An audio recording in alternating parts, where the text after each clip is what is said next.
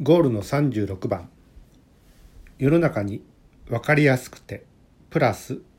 とっつきやすい空気を送り込もう。あのイシューイングというお話ですね。イシュー、うんと直訳すると話題とか課題。これに ing がついてるわけなので話題作り課題作りというものです。世の中に話題作りをしていこう課題作りをしていこう。これ一般的に例えばこれが行政用語になっていくと世論形成をしていく。という言葉で使われますよね。つまり世論形成ってこれいわゆるイシューイングのことを言ってるわけだったりします。あれは僕たちが一般的にそうだそうだ。根回ししとこうぜというこの根回しっていうもの自体もいわゆる環境。というもの自体を整えていくわけだったりするのでいわゆるその中での話題作り課題作りという意味で根回しもいわゆるイシューイングの一つのあり方だったりしますよね。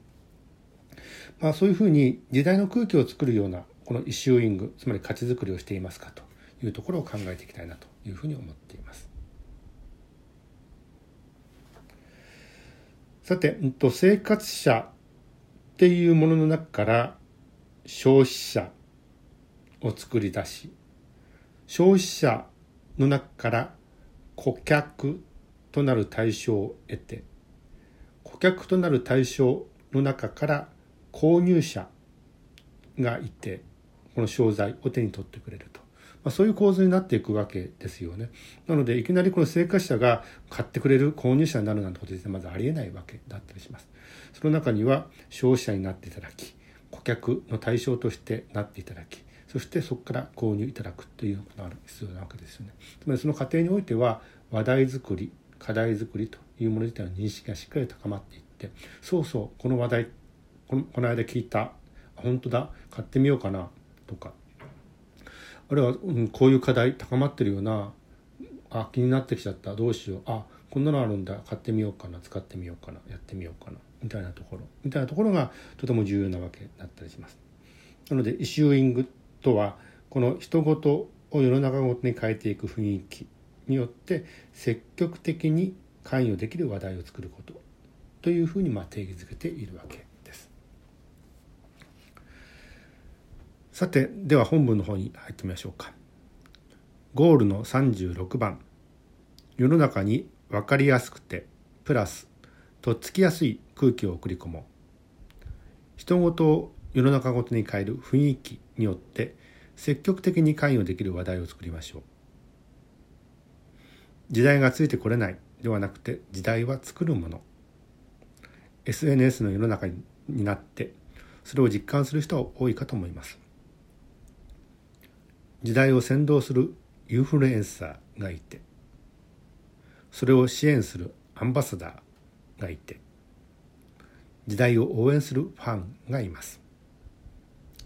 ファンが熱狂すると時代の空気が作られます。生活者から消費者を引き出し消費者から顧客を抽出し顧客に対して消費コードのスタンバイをかけますヘルスケアビジネスにおけるイシューイングの多くは医学用語用語や行政用語を分かりやすい言葉に変換して伝えるという手法をとります。例えば分かりづらい内臓脂肪型肥満という専門用語、とっつきにくいデブという深い表現、これらを分かりやすくて使いやすいメタボと呼ぶことによってメタボと言われちゃってさというような self issue 自分ごと的な世の中の空気感が作られました。 issuing として成功です。富山県の事業を手伝った時、事業名富山県生活習慣改善健康合宿事業を富山健泊と呼ぶことを提案し、事業の成功に導きました。当時大丈夫的な声もあったと聞きますが、発表直後からメディアが飛びつき、大きくニュースに取り上げました。富山建白始めますとメディア受けする言葉を想定して仕掛けることも重要ですイシューイング話題作りとは世の中を作る普及啓発世論形成からブランド関与を最大化すること。事業戦略におけるマーケティングアプローチの一つです。あのこのイシューイングってものについてはね、うんと、なかなか聞き慣れない言葉だったりしたわけですけどもこのいわゆるこの話題作りという意味において世論形成。ないしはこの根回しという形の理解ができれば、まあ、十分かなというふうに思っています。で特に、うんと、このヘルスケア領域においてはこの話題作りがあってそうそうそう課題作りがあってああそうだったなみたいなところがとても重要になってくるのであのヘルスケアビジネスにおいてはこのイシューイングは欠かせないもののアプローチの一つとなっています。